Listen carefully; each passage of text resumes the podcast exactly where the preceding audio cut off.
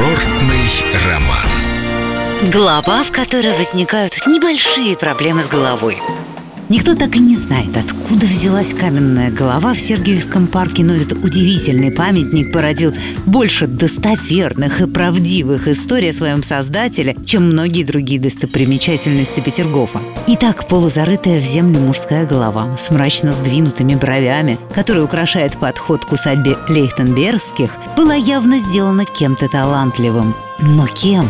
Знающие люди уверены, что скульптура лежит под землей здесь со времен, когда Петр I прорубил окно в Европу, и шведам пришлось подвинуться.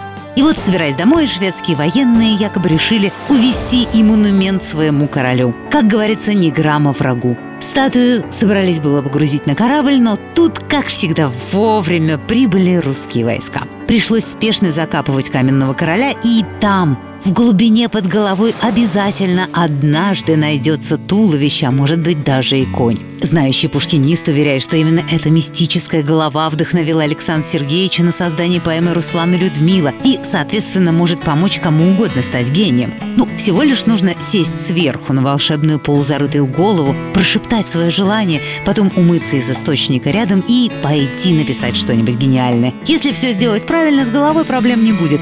Она поможет. Скептики же сообщают, что не так давно, во время реставрации, скульптуру как следует очистили от земли и выяснилось, что под подбородком у нее нет ничего, кроме монолитного камня. И никаких шведов, никаких древних идолопоклонников и даже, скорее всего, Пушкина никакого в процессе не участвовало.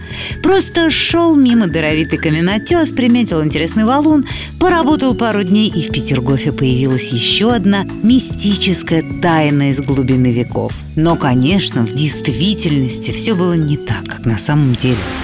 С любовью к Петербургу. Эльдо радио.